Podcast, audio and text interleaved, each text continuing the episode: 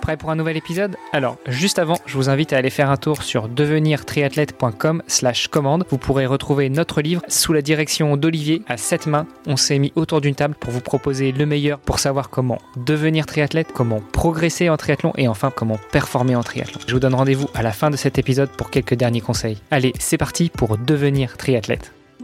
Salut les sportifs, c'est Armano.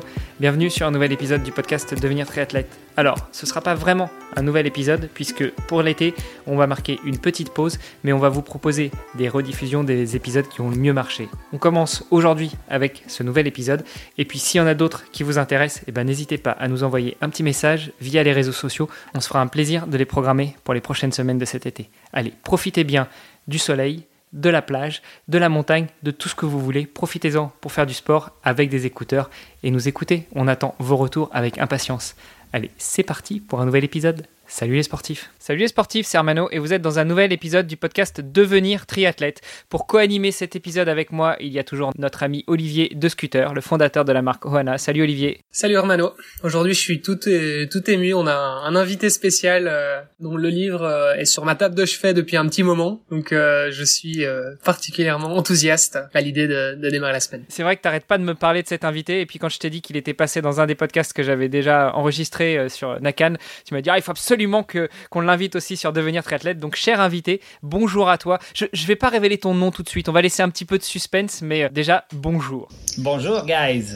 Alors, on l'aura peut-être un tout petit peu reconnu à ton accent. Euh, là, il y a un Belge, euh, à l'occurrence Olivier, un Français, votre serviteur, et puis un Canadien, plus précisément un Québécois, n'est-ce pas? Oui, mais c'est plus compliqué que ça. Moi, je suis originaire de la Suisse immigré au lac Saint-Jean, au Québec, quand j'avais 10 ans. On a toutes les nationalités. On euh, représente bien la francophonie aujourd'hui. Trêve de plaisanterie, cher invité. Nous avons l'habitude dans ce podcast de donner la parole à notre invité justement dans le premier épisode de la semaine pour se présenter. Donc, dis-nous tout. Qui es-tu quel âge as-tu si tu veux le partager? Qu'est-ce que tu fais dans la vie et comment tu œuvres dans le domaine du sport? Alors, je, garde le nom pour la fin parce qu'on l'a toujours pas dit. Donc... Non, vas-y, tu, tu, peux le dire. Vas-y, vas-y.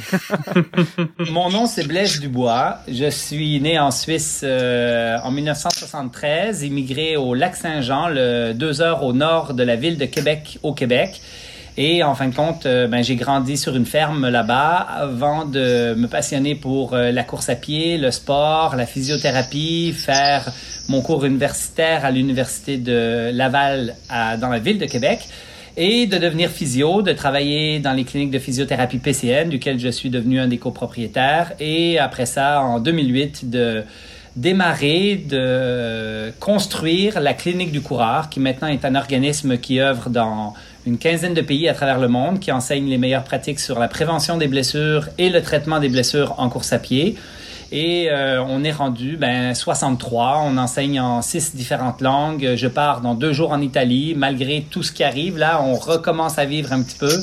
Et, euh, et voilà. Donc, euh, de façon très synthétique, je finirai en disant que j'ai quatre enfants, je suis grand-père d'une petite fille, euh, j'ai une blonde que j'aime et, euh, et, voilà. Je sais qu'en Belgique on dit aussi physio. Physio, Blaise, tu peux nous rappeler ce que c'est? Je crois qu'en français on parle plutôt de kinésithérapeute, n'est-ce pas? Exactement. Alors c'est, on, a la même profession, on a les mêmes patients. Euh, le cursus en France évolue en accéléré et j'en suis vraiment très heureux. Euh, entre autres, euh, ça devient un master universitaire. Euh, je crois que ça a été décidé il n'y a pas très longtemps de façon finale, pas en français, me semble-t-il. Alors au Québec, on a la chance d'avoir l'accès direct, donc pas besoin de prescription médicale. On a une expertise sur le diagnostic qui est très poussée. On a des pratiques avancées aussi sur la prescription de radio et de médication qui commencent à être en place. Et on étudie dans les facultés de médecine au Québec, ce qui donne une une liberté, en fin de compte, de praticien qui est vraiment intéressant et une expertise qui est, qui est très riche. Et euh, on voit que la France, en fin de compte, il y a toute une nouvelle génération de kinés français qui euh, poussent dans ce sens-là. Et là, c'est en train de, de, de débloquer. Donc, euh, je suis très heureux euh, d'aller en France très fréquemment, d'avoir beaucoup de collègues kinés français. Euh, je connais le, le haut niveau d'expertise aussi des kinés français et, euh, et voilà, moi j'espère juste qu'ils aient très rapidement le, l'accès direct, euh, c'est-à-dire qu'ils n'aient pas besoin de cette prescription médicale d'un médecin qui, euh, euh, s'il n'est pas médecin du sport, a souvent des compétences très limitées en musculo-squelettique, malheureusement. et que le kiné ben, a une place à prendre dans ce, dans ce marché-là, certainement. Je te l'ai dit hein, dans ce podcast, le premier épisode de la semaine, il est consacré véritablement à notre invité, un peu à son cursus, à son histoire. Toi, déjà, d'un point de vue sportif, avant de passer sur l'aspect physio ou kiné ou, ou musculo-squelettique et autres, sur l'aspect sportif, quand est-ce que tu as découvert le sport? Est-ce que tu pratiques toi-même? Et, euh, et, quand est-ce que ta, ta pratique s'est intensifiée? Alors moi, je suis, euh, j'ai grandi dans les montagnes suisses, dans les franches montagnes, euh, dans un petit village qui s'appelait Se, entre autres, avant d'immigrer au Québec. Et j'étais très actif. Je bougeais beaucoup, je courais partout. je partais le matin. Ma mère avait aucune idée où j'allais. J'avais 7, 8, 9 ans. Je me souviens que c'est à l'âge de 7, 8 ans à peu près, j'ai fait un euh, je suis parti à la course voir ma grand-mère qui était euh, à 7 km dans un village euh, en bas de la montagne. Et j'ai dit à ma mère, ben, je vais partir à la course pour aller voir ma grand-mère. Et ça a été le début, en fin de compte, de mon histoire avec la course. C'est-à-dire découvrir le plaisir qu'on peut avoir à produire des endorphines et à, avoir chaud et à se laisser aller. Et je me souviendrai toujours de ce premier jogging parce que il faisait très chaud, j'avais surchauffé un peu et j'étais arrivé chez ma grand-mère et là, le verre d'eau, les klopfnies, les, les, les, tout ce qu'elle m'avait cuisiné, là, c'était magique. Et je suis tombé en amour avec la course à pied cette journée-là. Euh, après ça, on a immigré au Québec. Alors au Québec, j'avais un, mini talent pour la course à pied à l'école parce que bien évidemment à l'école, je gagnais les 1000 mètres et les, les cross-country régionales, les petits les petites courses. Mais après ça, ben, on fait les championnats régionaux et là, ben, on se place sur le podium. Et là, après ça, on va au championnat provincial. Là, on se fait complètement démolir, mais au moins, on voyage, on se fait des copines. Et en fin de compte, il y a cet amour pour la course à pied qui a grandi comme ça à travers euh, mon cursus euh, secondaire, je vais dire, au, euh, au Canada. Et après ça, en fait, j'ai couru après ça pour le Rouge et Or à l'Université Laval. Dans le temps, c'était pas très relevé. Moi, j'étais un très mauvais coureur. J'étais un coureur de 800 mètres initialement. C'est là où j'avais les meilleures qualités. Mais pour vous donner des chiffres, pour vous montrer comment j'étais pas très bon, j'ai jamais réussi à briser le 2 minutes. Donc j'ai fait 2,01 et finalement, euh, comme sur 1000 mètres, j'ai fait 2,41. J'ai jamais brisé le 2,40. Et, euh, et voilà. Donc j'étais un coureur de cours pas très bon, mais qui avait une passion pour la course à pied qui était importante. Et je me suis dit, si tu vas aller aux Olympiques, c'est clair que c'est pas comme coureur que tu iras, donc euh, deviens physiothérapeute. Et là, je suis, euh, j'ai fait mon, mon cursus à la faculté de médecine de l'Université Laval en physio et j'ai commencé à travailler avec l'équipe canadienne d'athlétisme. Euh, en 2001 et j'ai eu la chance encore une fois de faire plein de jeux, euh, les jeux de la francophonie, les jeux Paname, euh, championnat du monde universitaire et ainsi de suite. J'ai fait le, tous les continents avec l'équipe canadienne. donc toujours des voyages de deux semaines à peu près. On arrive là en camp on vit les jeux, on revient. Donc pas un suivi de, adéquat avec les athlètes, c'est plus éteindre des feux, être sur place, mais quand même vivre des expériences euh, très riches comme humain, avec plein de gens euh, vraiment cool. Et, euh, et c'est un peu ça mon histoire de course. Et là, comme coureur de 800 mètres, ben, je me suis recyclé en coureur de route, hein, parce que quand la piste a terminé, ben, j'ai commencé à faire du, du 5 et du 10 km. Alors là, j'étais encore plus mauvais. Mon meilleur chrono sur 5 km, c'est 16,56. Euh, j'étais vraiment... Et après ça, euh, un jour, j'ai décidé de faire un marathon avec euh, un ami qui est, à qui est tombé à la retraite, qui est David Gill, qui lui est un coureur de 800 mètres qui faisait quand même une 47, qui était sur l'équipe nationale, euh, que j'ai entraîné pendant plusieurs années et avec toute une équipe autour de lui, bien évidemment. Et après ça, ben, on a fait un marathon ensemble. On s'est enregistré un marathon comme ça pour le plaisir. Et c'est un peu après que euh, j'ai commencé à faire euh, de l'ultra trail, euh, du pseudo ultra trail. Le plus long que j'ai fait, c'est 75 kills. parce que finalement, ben, tous mes entraînements, quand tu deviens un petit peu plus vieux, tu préfères partir dans le bois qu'aller sur la route. En tout cas, c'est mon cas. Et au Canada, ben, des sentiers dans la forêt, il y en a des magiques.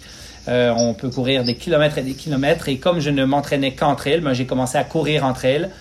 J'ai commencé à découvrir le trail dans mes voyages aussi vers l'Europe parce qu'au Canada, c'était pas aussi développé. Alors quand tu vis le marathon du Mont Blanc, l'UTMB, c'est sûr que ça allume un peu. Un peu plus tard, euh, la Diagonale des Fous. Euh, là, là, c'était vraiment dans le dans le piton de l'Exas. Quand je suis rentré dans le cirque de Mafat pour aller voir ce qu'il en était, c'était vraiment particulier. Et là, j'ai eu, depuis donc maintenant, je vais dire 15 euh, ans peut-être, je ne fais que du trail et euh, au grand plaisir, à mon grand plaisir. C'est une longue introduction sur la course à pied, mais bon. Il y a plein de choses à voir. Évidemment, il y a, il y a plein de questions qui, qui émergent. Quand tu accompagnes des équipes en tant que kiné comme ça pendant deux semaines, comment ça se passe? Tu fais quoi? C'est quoi ton rôle finalement? Alors, euh, il y a des jeux où c'est des jeux un peu plus petits où on joue vraiment le rôle du médical. Euh, je me souviens d'avoir géré des trousses de, de, de, de crème antibiotique et de toutes sortes de trucs parce qu'il n'y avait pas de médecin sur l'équipe. Donc euh, là, on gère un petit peu plus. Mais sinon, bien évidemment, les athlètes, leur problématique, c'est souvent des composantes euh, musculo-squelettiques. Donc, euh, on fait le diagnostic, on oriente les athlètes, on éteint des feux, euh, on prescrit la médication appropriée aux besoins et ben, on suit l'ensemble des athlètes de l'équipe.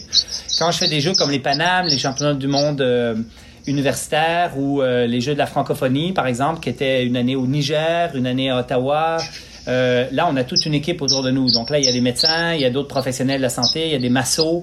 Et là, ben, on va faire un peu de massage, un peu de beaucoup de diagnostics et de, de, de, de conseils finalement pour bien gérer des tapings, des trucs comme ça.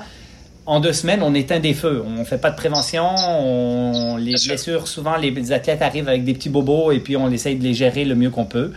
Donc, euh, ça ressemble à ça, mais euh, Là, euh, ma vie est très occupée depuis plusieurs années maintenant avec la clinique du coureur, donc euh, je me suis rendu indisponible avec l'équipe nationale, donc euh, je ne voyage plus trop avec eux. les derniers jeux que j'ai faits, c'était en Chine pour pour, pour les universitaires, je crois. En tout cas, ça fait déjà quelques années. Donc euh, voilà. Justement, quand tu dis que tu accompagnais l'équipe nationale, c'était sur tout sport confondu ou sur un sport spécifique? Non, alors moi, je me, je me concentrais sur tout ce qui était athlétisme et euh, quand il y avait plusieurs professionnels, je me concentrais sur course de fond parce que c'est là qui est mon expertise. Donc par contre, tu peux, comme physiothérapeute, euh, faire des jeux importants où tu te rends disponible comme physio et là, tu es dans le village et tu traites n'importe quel athlète. Mais bien évidemment, moi, j'ai aucune expertise dans beaucoup de sports. Euh, euh, d'hiver, entre autres, et, euh, et c'est pour ça que je me concentrais sur l'athlétisme et euh, la course de fond euh, principalement. Problème de connexion, mais j'ai cru entendre que tu parlais de la diagonale des fous. Là, tu accompagnais ou tu participais à la diagonale? Parce que tu nous as dit, le max que tu as fait, c'est 75 km. Donc, je comprends plus, je suis perdu. Oui, alors, ben, je suis allé quand même trois fois à l'île de la Réunion. Alors, j'allais enseigner des cours pour la clinique du coureur. Et euh, ben, j'ai découvert euh, le cirque de Mafat euh, euh, il y a une année avec ma copine. en fin de compte, on a exploré les cirques à la course. Donc, c'était génial sans s'inscrire à une course. Et en 2019, juste avant le confinement, juste avant la crise COVID, on est parti 40 athlètes, les guerriers du Grand Raid. On est parti 40 du Québec et de l'Europe pour aller à l'île de la Réunion pour courir une des trois courses, c'est-à-dire la Mascareigne, 65 km, le Bourbon, c'est ça, et la Diagonale. Donc, il y a les trois courses. Et cette année-là, moi, j'ai couru avec euh, Thomas Laure Blanchet la course, euh, la Mascareigne, le 65.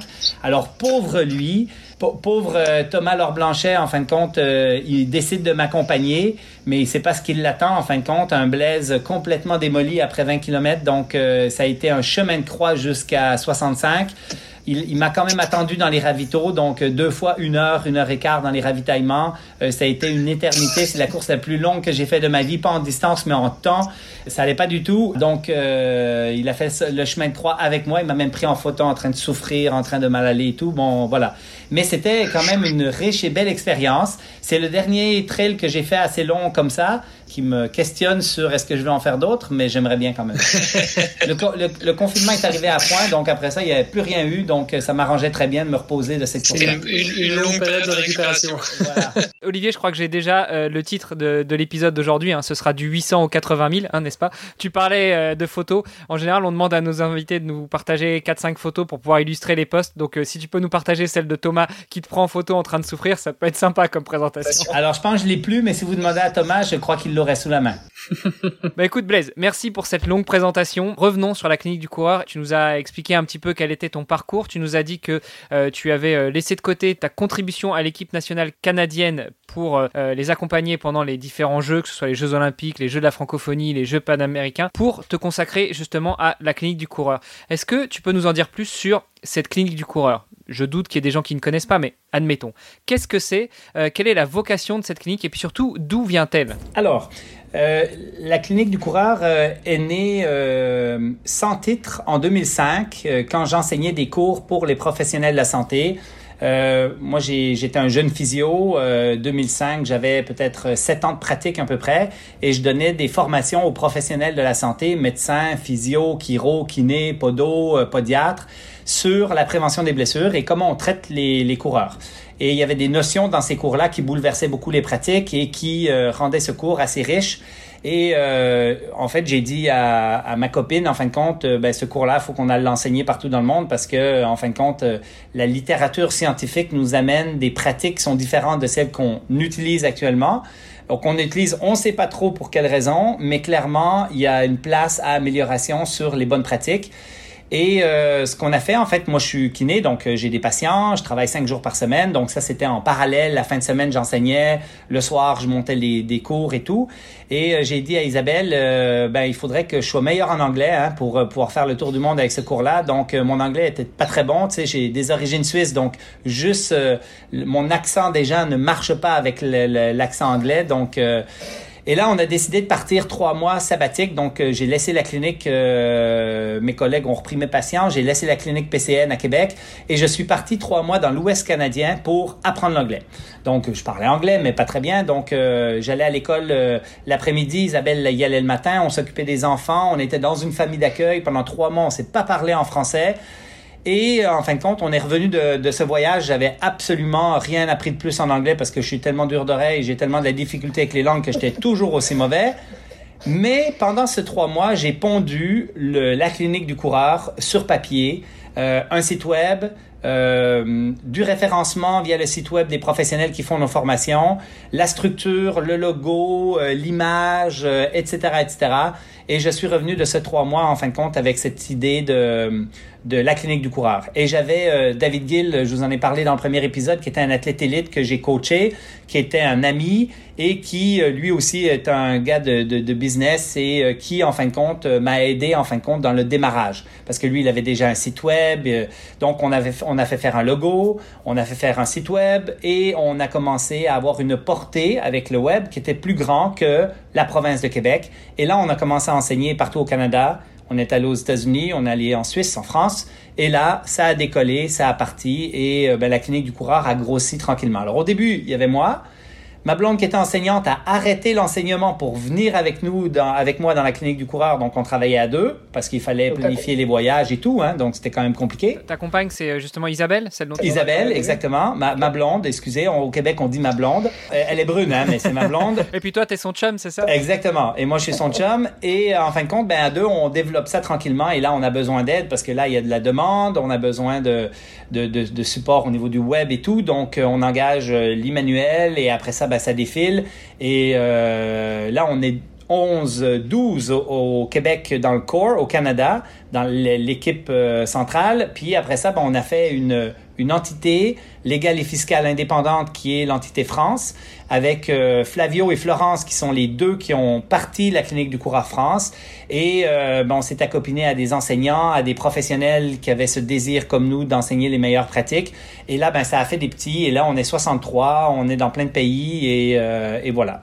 Donc ça, c'est l'histoire grossièrement de la clinique du coureur qui est partie tout petit et euh, finalement avec ce désir de d'enseigner les meilleures pratiques aux professionnels, en fin de compte, est devenu quelque chose de considérablement gros parce que maintenant, ben, on a une équipe de recherche, on a euh, tous les enseignants ensemble, on a plus de 300 publications scientifiques ensemble, on fait une veille systématique de la littérature qui est menée par Jean-François Esculier.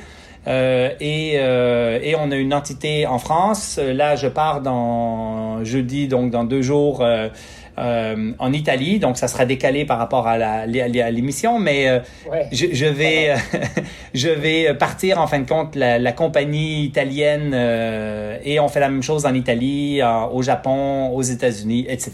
Voilà. Génial. Wow. Et le constat, ton constat de base en fait, c'est de te dire il y a un décalage entre les données, les études scientifiques et euh, la conception euh, commune de, de, de monsieur, monsieur et Madame Tout le Monde.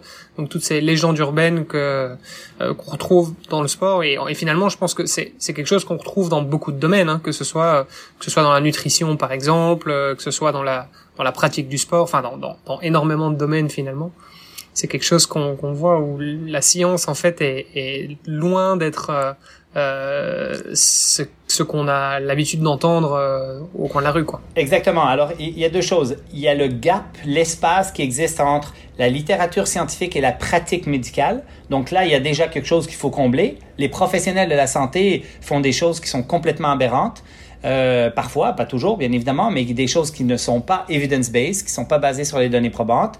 Euh, donc, il faut qu'on essaye de raccourcir ce gap. Alors, dernièrement, les médias sociaux comme Twitter, par exemple, pour les professionnels de la santé, a, a grandement réduit ce gap. Si tu as un désir actuellement, en 2021, d'être à jour au niveau scientifique, il y a quand même, si tu as le désir, il y a quand même une possibilité, quelque chose qui est offert pour te rapprocher finalement des bonnes pratiques au niveau scientifique.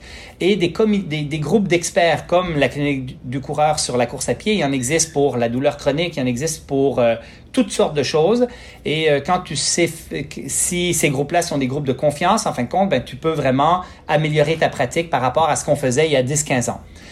Mais après ça, il y a un autre gap entre les professionnels ont des connaissances, on a des meilleures pratiques, mais dans la population, qu'est-ce qui se fait? Et le problème avec ça, c'est que dans la population, il se fait beaucoup de choses qui sont très teintées par le marketing des marques, par euh, les influences commerciales, et c'est ça un peu qui est problématique actuellement dans notre monde euh, au niveau des bonnes pratiques. Et c'est un peu à ça que la clinique du coureur se, se heurte et, euh, je vais pas dire combat, mais se, se, se, bat quotidiennement, en fin de compte, pour euh, dénoncer, en fin de compte, des, des, des, pratiques qui sont pas adéquates, qui sont euh, non basées sur les données probantes et qui ont un aspect beaucoup plus euh, un désir beaucoup plus de vendre un produit plutôt que d'améliorer vraiment le sort des individus qui sont blessés. je pense que ça, on pourra en reparler justement dans les épisodes de, de demain et suivants, mais euh, sur la partie gap entre euh, les données scientifiques, les publications scientifiques et puis euh, la mise en pratique par les professionnels de santé, est-ce que tu crois que ça peut s'expliquer aussi par cette formation qui est parfois très longue? Je pense pour les, médecins, on est à, à, 10, 12, voire plus d'années d'études et un manque peut-être de mise à jour dans les années qui suivent Pareil pour les, professionnels de la préparation physique, par exemple, un entraîneur euh, va faire son diplôme, va faire euh, sa formation, et puis euh, bah, il va finalement retranscrire ce qu'il a appris pendant euh, années d'études, mais est-ce qu'il va avoir la capacité de se mettre à jour avec les dernières techniques, avec les dernières publications scientifiques, ça c'est autre chose, non? Oui, et, c'est ça qui est complexe un peu. Tu sais, nous, on a toute une équipe de recherche, on trie dans la littérature. Plus à peu près 2500 titres à tous les mois. À tous les mois, il faut qu'on trie 2500 titres relatifs à la course à pied pour garder ce qui est pertinent pour les professionnels de la santé. Donc, il y a un travail de fond important. Et là, on est dans le domaine de la course, mais imaginez, il y a le domaine des lombalgies, le domaine des, des, des, douleurs chroniques, il y a toutes sortes de choses en, en sciences médicales. Donc, quand tu es médecin, surtout quand tu es généraliste et que tu touches à tout, c'est très complexe de se tenir à jour. Surtout, tu es obligé de faire référence à des sociétés savantes ou des groupes d'experts pour que eux te nourrissent de, de choses synthétiques et de choses euh, simplifiées. Donc, il y a une complexité. Par contre, euh, on disait qu'il y avait un gap de 10-15 ans entre la science et les pratiques. Il y a, y a justement 10-15 ans. Mais la réalité actuellement, c'est plus la même. Celui qui a le désir d'être à jour, il arrive vraiment avec euh, avec les nouveaux médias, avec euh, les, les, groupes d'experts à travers le monde, de vraiment se tenir à jour sur plein de pratiques.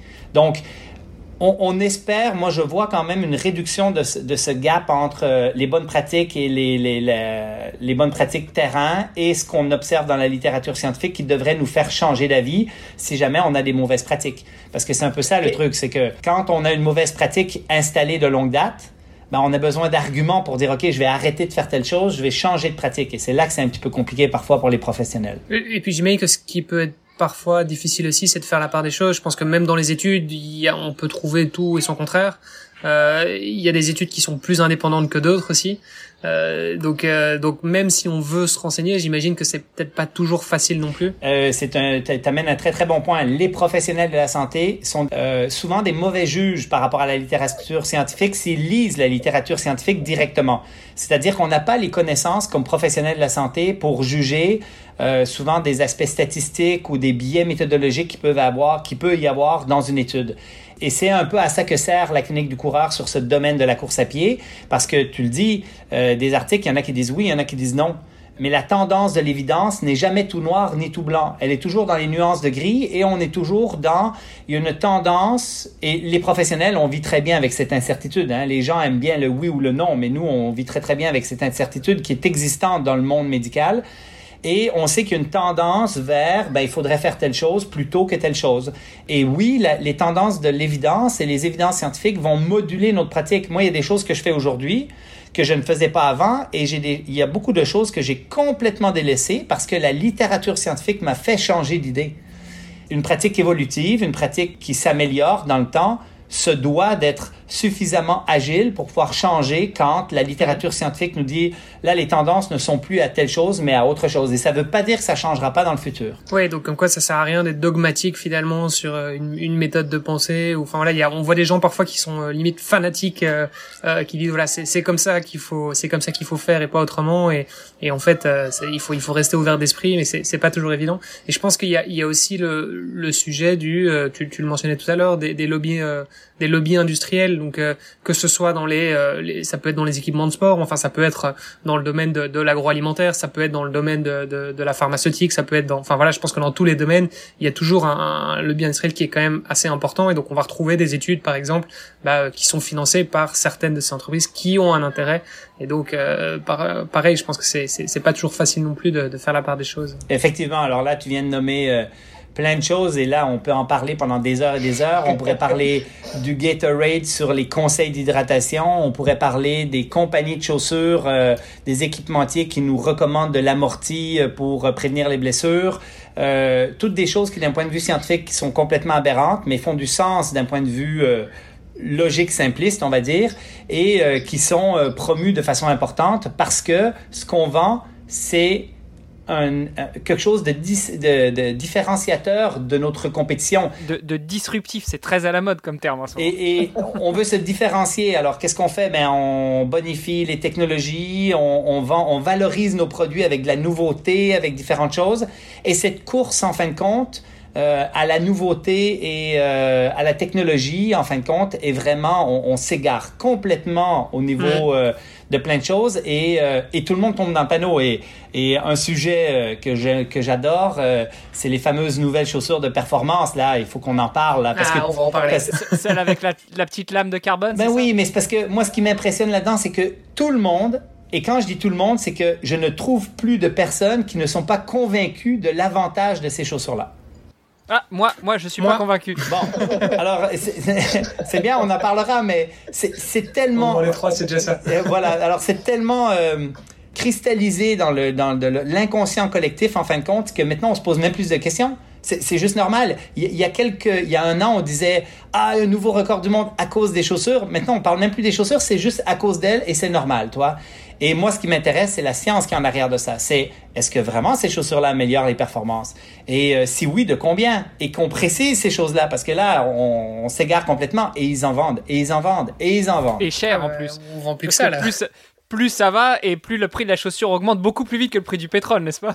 Effectivement. Ouais. Mais, et c'est finalement parce que tu, tu regardes, je sais pas, tu regardes les, les, les participants à un marathon par exemple, euh, n'importe où dans le monde, la très grande majorité euh, seront persuadés de, de, tous ces arguments marketing finalement qui sont pas forcément euh, euh, soutenus par par la majorité des études scientifiques. Quoi. Exact. Et donc la clinique du coureur, finalement, le boulot de la clinique du coureur, c'est justement de, de, de démontrer, euh, de démontrer ces, euh, ces, ces, ces problèmes-là et, de, et de, de, faire valoir la, la vérité. Quoi. Ouais, ben, moi, comme consommateur, si je fais un marathon et que je veux améliorer mes performances, j'ai le goût de savoir si ça vaut la peine que je paye 300 euros pour une paire de chaussures. J'ai envie de savoir ça. Et la clinique du coureur, en fin de compte, euh, qui n'a aucun biais commercial, parce que c'est important de le mentionner, c'est-à-dire qu'on ne reçoit aucun financement ou quoi que ce soit d'aucune compagnie, que ce soit de nutrition, de chaussures, de n'importe quoi. On est totalement libre intellectuellement de dire ce qu'on veut. Et en fin de compte, notre critique est extrêmement aiguisée, mais extrêmement rigoureuse. L'idée, c'est de s'exposer et de se prêter au jeu de la critique externe et ne jamais se faire prendre en défaut. En fait, j'ai eu la chance de faire encore une fois dans mes tours du monde une dizaine de débats, que ce soit en Australie, que ce soit en Suisse, que ce soit en Amérique euh, du Nord, aux États-Unis ou au Canada. Des débats. Tu as quand même donc bien amélioré ton anglais depuis. Oui, quand même un petit Ben oui, mais on peut débattre avec un très mauvais anglais et ça passe. Euh, le but, c'est qu'ils te comprennent. Point.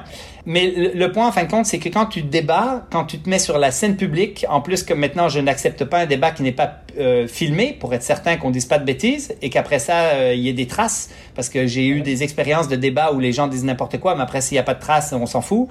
Et ces débats-là sont extrêmement riches, encore une fois, pour faire évoluer nos connaissances et notre, euh, notre niveau de conscience par rapport justement aux biais commerciaux qui contaminent la science, nos connaissances, nos manières de voir les choses. Et bien évidemment, les débats ont beaucoup été sur la chaussure, la technique et euh, parfois d'autres petits sujets, mais, euh, mais il y en a plein des sujets comme ça qui nécessitent de se questionner puis d'aller plus loin que ce que tout le monde euh, achète facilement. Tu sais, on est dans un monde de consommation rapide. Internet me dit quelque chose, Facebook me dit quelque chose et j'absorbe et j'absorbe et j'ai des croyances qui se forment à travers tout ça. Il faudra quand même que tu nous donnes des références, on les mettra dans les, les notes de l'épisode, sur vos homologues, mais dans d'autres choses que la course à pied. Donc on l'a compris, pour les pieds, c'est la clinique du coureur, mais j'aimerais bien avoir la même chose pour l'alimentation, pour l'automobile et tout ça. Hein. Je pense que tu as des homologues quand même qui font ça, non? Alors pour la nutrition, la, clinique du coureur s'en occupe aussi euh, avec, euh, on a deux nutritionnistes dans l'équipe, trois nutritionnistes, mais euh, j'ai découvert un nutritionniste en Suisse, français en Suisse, Anthony Bertou, qui en fin de compte avait exactement la même... sais, la, la, clinique du coureur, sa philosophie, sa maxime, c'est la santé par la course à pied. Et Anthony, c'était la santé par la nutrition. Et là, j'ai dit, il y a un fit, il y a quelque chose. Et j'ai parlé un peu avec Anthony euh, et clairement, euh, on a la même vision. Euh, c'est vraiment donc mon homologue sur la nutrition, clairement, c'est Anthony Bertou. Anthony maintenant donne des cours avec la clinique du coureur en fin de compte. Oui, que j'ai pu suivre d'ailleurs il y a deux ans. J'ai ah oui, une formation justement de la clinique du coureur en micronutrition des sports d'endurance avec Anthony justement qui était de passage à Bruxelles. Euh, j'avais fait le, j'avais fait l'aller-retour depuis Paris à ce moment-là parce que je, je, je, vivais à Paris et, euh, effectivement j'ai trouvé ça j'ai trouvé ça passionnant. Alors je me suis retrouvé dans une salle avec euh, je pense qu'on était 27, il devait y avoir 26 kinés et puis moi qui suis euh, qui était euh, consultant en management donc vraiment rien à voir. donc donc c'était parfois un petit peu technique mais mais j'ai pris énormément de notes, j'ai, j'ai vraiment adoré et, et pour moi c'était c'était passionnant et Anthony aussi est quelqu'un d'extrêmement intéressant. Ouais. Alors, je te rassure, hein, moi, le premier cours que j'ai fait avec Anthony, j'ai, compris juste la moitié aussi. Donc, euh, Anthony est à un autre niveau. Donc, c'est, correct, c'est correct. On a parlé longuement hier de, de, tous ces biais un peu commerciaux euh, qui nous assaillent de toutes parts et qui parfois nous font faire euh, des choix qui sont pas forcément idéaux. Euh, moi, je voulais dire que les croyants sont quand même la vie dure parce que ce week-end, j'ai eu euh, la chance de croiser par euh, le plus grand des hasards deux coureurs qui faisaient leur dernier entraînement avant un ultra en Italie. J'ai l'habitude de courir en ultra depuis quelques temps et, et les gars m'ont dit mais c'est quoi tes chaussures? Donc on a échangé un petit peu et, et un d'eux m'a dit non moi je cours que en Oka parce que j'ai besoin d'amorti, j'ai besoin que ça tienne, j'ai besoin d'avoir quelque chose au pied et forcément quand j'ai commencé à lui parler de, de mon souhait d'envisager de, encore plus de transition vers le minimalisme, à je voudrais juste tester les sandales. Euh, j'ai presque une impression d'avoir dit un gros mot. Alors toi, Blaise, qu'est-ce que tu penses de, ces modes de course qui évoluent avec amorti, sans amorti, sandales, pas sandales, euh, chaussures minimalistes ou pas? Déjà, est-ce que tu peux nous aider à décrypter ces mots? Je vais, retourner dans mon historique. Euh, moi, quand j'étais plus jeune, je courais universitaire et on avait des chaussures qui commençaient à être pas mal maximalistes. Hein. Dans les années 2000, c'était le, le il y avait beaucoup d'amorti. Il y avait des élévations au niveau du talon, ce qu'on appelle le drop, entre le différentiel entre l'arrière et l'avant-pied, qui, allait, qui était en moyenne de 16 mm mais qui allait jusqu'à 24 et c'était le standard de la chaussure de course dans le temps. Donc, euh, en, talon haut en fait. Ben, presque, oui, effectivement. Et moi, quand j'étais physio, ben, je me suis intéressé à cette question de chaussure pour dire, ok, mais pourquoi les, les talons sont surélevés par rapport à l'avant-pied? Alors la question est toute simple, hein, elle semble bête, mais j'ai jamais vraiment trouvé de réponse très claire à cette question. Et euh, en fouillant dans les littératures, en demandant des experts euh, XY dans le temps, euh, j'avais à peu près aucune réponse à tout ça. Et euh, c'est un bon exemple d'évolution de la chaussure où initialement il y a peut-être une raison, une raison médicale, scientifique, décharger le tendon d'Achille, on ne sait pas trop, mais qui tout d'un coup va rester parce que la moyenne actuellement des drops, des différentiels, est à 10 et euh, elle est passée de 16 à 10, on ne sait pas pourquoi. Hein. Tout d'un coup, l'industrie a dit, ah, on, va réduire les drops et là, c'était un peu dans la, la, tendance et le mouvement un peu plus minimaliste. Et euh, tout d'un coup, l'industrie a rigidifié les semelles. Tout d'un coup, elle a commencé à alléger les chaussures. Et en fin de compte, il y a plein de choses qui se produisent comme ça, qui ont des, des visées qui sont... Euh, purement marketing et qui ne sont pas supportés ni par la littérature scientifique, ni par les, des, des, influences, je vais dire, médicales. Euh, c'est-à-dire qu'il n'y a, a pas de raison pour faire ces choses-là d'un point de vue médical. Euh, et la chaussure a évolué vers le monstre technologique qu'on connaît aujourd'hui, c'est-à-dire des technologies pour contrôler la pronation qu'on a considéré longtemps comme étant un problème. Ça, médicalement, on considérait que c'était un problème, on le considère encore malheureusement maintenant, quand toutes les évidences montrent que la pronation n'est pas un problème. Euh, n'est pas causale aux pathologies d'appareils locomoteurs, que les chaussures ne réduisent même pas la pronation, même si on met des antipronateurs dans les chaussures. Donc, euh, beaucoup, encore une fois, de fausses, croyances autour de cette partie de technologie. Les chaussures aussi ont évolué avec de l'amorti. Et euh, on a eu, il y a à peu près une dizaine d'années, avec le, le, livre Born to Run de Christopher McDougall, un gros, une grosse vague en Amérique du Nord vers le minimalisme, le retour aux sources, le pied nu, et ça a contaminé euh, beaucoup, beaucoup la population générale et l'ensemble des compagnies qui ont tous produit, pour prendre ces parts de marché grandissantes, qui ont tous produit des chaussures minimalistes. Alors, euh, on revient euh, 5-7 ans en arrière, on avait la Pure Line de Brooks, on avait... Euh, toutes, les, toutes les marques avaient leur gamme de chaussures minimalistes. Et encore une fois, c'était dans l'objectif de prendre ces parts de marché. De la même manière que quand Oka a commencé à monter en flèche aux États-Unis et que c'était les toutes premières chaussures ultra maximalistes, toutes les marques ont commencé à produire des chaussures ultra maximalistes. De la même manière. avec les semelles de carbone. Exactement la même chose. Alors Nike a innové avec la semelle de carbone et l'EVA, euh, le, le, la nouvelle, euh, le nouveau foam plus léger, euh, plus responsive, qui avait un petit peu moins de perte d'énergie. Et toutes les compagnies ont fait leurs gros chaussures supra-maximalistes avec plaques de carbone et foam particulier. Donc, on voit vraiment que, en fin de compte, il y a quelqu'un qui innove à un moment donné en fonction d'une tendance ou d'une réflexion. Cas, par exemple, a été les tout premiers, puis ils ont eu leur propre réflexion là-dessus. Et là, tout d'un coup, ils ont vu que dans la population, ben, ça, ça, ça marchait. Et là, ben, toutes les compagnies ont. Ça courait, ça courait, Hein? Là, c'était la course à pied, ça marchait pas, ça courait. Excuse, ça courait, c'est vrai. et puis en plus, ça vient de la France, puis en plus, c'était très fort autour de l'UTMB.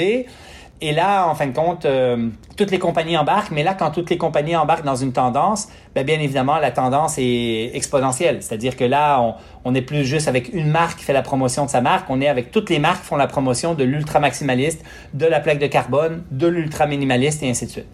Donc, les tendances c'est le jeu du marketing, c'est le jeu de la vente, c'est le jeu de prendre des parts de marché. Moi, ce qui m'intéresse en arrière de ça, c'est quelle est la valeur de ces chaussures-là d'un point de vue prévention, d'un point de vue confort, d'un point de vue performance ou d'un point de vue traitement de pathologie. Et je peux vous faire une histoire très très courte. Plus la chaussure est lourde, technologique, rigide, avec des technologies de contrôle de la pronation, avec de l'amorti, avec des drops élevés, plus ces chaussures-là vont amener des techniques de course qui vont être peu protectrices. Plus d'attaque talon, plus de force d'impact, euh, des pas plus grands et ainsi de suite. La littérature est unanime sur le sujet, c'est-à-dire qu'on n'a pas de doute sur ces points-là. On sait aussi que plus les chaussures sont grosses, maximalistes, plus elles vont stresser le genou, la hanche et le dos. Par contre, elles vont moins stresser le mollet, le tendon d'Achille et le pied. Donc, on voit que les chaussures, qu'elles soient minimalistes ou maximalistes, peuvent être, pour un professionnel de la santé, un outil thérapeutique. On peut euh, utiliser une chaussure plus minimaliste pour réduire le stress sur le genou, une chaussure plus maximaliste pour réduire le stress sur une pathologie de pied. Et ce qu'on sait aussi, qui est extrêmement clair encore une fois, c'est que plus la chaussure est légère, plus elle est performante, moins elle amène de consommation d'oxygène le poids dans les pieds est dix fois plus coûteux que le poids sur le ventre. Donc, quand on augmente le poids de 100 grammes d'une chaussure, c'est comme si on rajoute un kilo sur le ventre.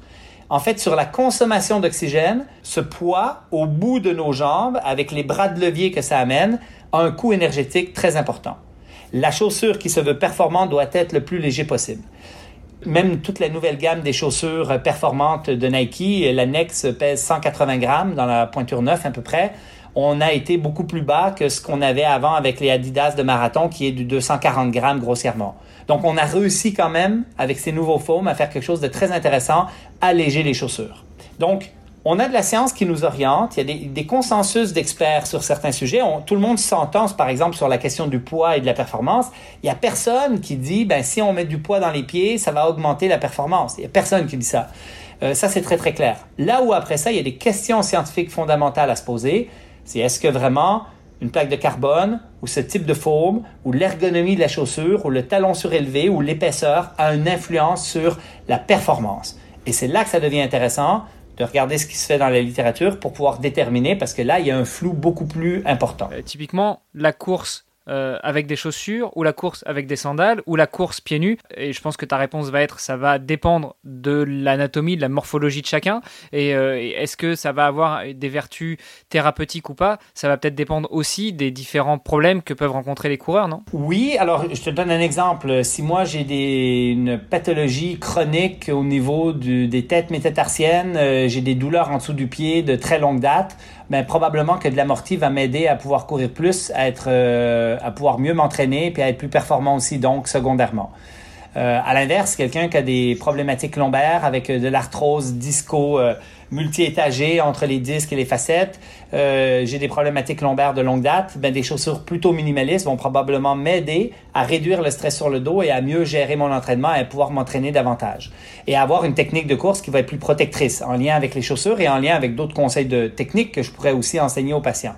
Donc oui, on va choisir ces chaussures-là en fonction de l'individu, différentes pathologies, mais très peu la morphologie ou la, manière dont il est construit.